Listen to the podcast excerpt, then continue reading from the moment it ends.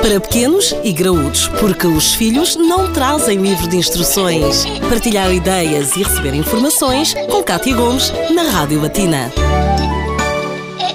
Um dos objetivos dos pais de hoje é tornar as crianças, os seus filhos, o mais inteligentes possíveis e muitas das vezes é dado primacia ao desenvolvimento cognitivo face ao desenvolvimento físico-motor. Aliás, já aqui falámos no Pequenos e Graúdos acerca da motricidade. Connosco hoje temos a Catarina Andrade, que é professora de Educação Física. Catarina, existe de facto um desprezo eh, muito grande acerca da atividade física no desenvolvimento das crianças, mas esta tem uma importância muito grande, não é? Olá, Kátia. Realmente, portanto, todo o desenvolvimento da criança deve ser feito em três domínios: eh, o nível a nível cognitivo, a nível psicomotor e a nível socioafetivo. E realmente a atividade física acaba por permitir que seja, uh, que haja um desenvolvimento da criança de uma forma mais uh, natural e homogénea do que apenas e só disciplinas teóricas. Portanto, vai permitir que a criança se desenvolva noutras vertentes.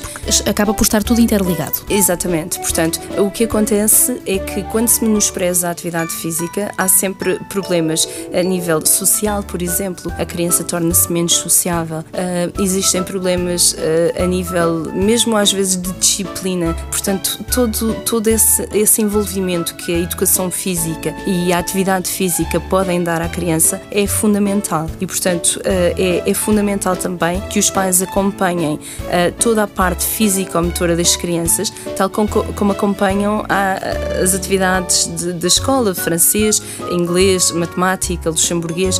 portanto, existe realmente essa necessidade. As crianças sentem muito quando os pais se preocupam com as coisas delas e às vezes não é necessário chegar-se a um patamar que já se consegue, mas que quase já se consegue. Por exemplo, se uma criança já consegue andar, os pais ficam muito satisfeitos porque já consegue andar, mas a partir daí parece que já não se liga tanto aos pequen às pequenas conquistas que as crianças conseguem fazer a nível motor. Já se por... torna algo banal. É, é verdade. E, por exemplo, uma criança já consegue fazer uma cambalhota sozinha, se calhar é importante que os pais reforcem ai que bom, já consegues fazer. Se a criança já consegue lançar a bola e já consegue insistar, ah, fantástico, já consegues fazer. E às vezes acaba-se por tornar banal e por desprezar um bocadinho, dizer, ah, não, não vais fazer exercício, mas que, que, que jeito é que isso tem agora? E realmente é fundamental que as crianças consigam aperceber-se que os sucessos que têm a nível físico são uh, vistos pelos pais como uma conquista uh, espetacular, porque é na realidade, não é? É uma conquista motora que nós já conseguimos fazer e que elas, neste caso, já conseguem fazer. Pais, vamos tentar? Fica a promessa, voltaremos a encontrar na edição de amanhã.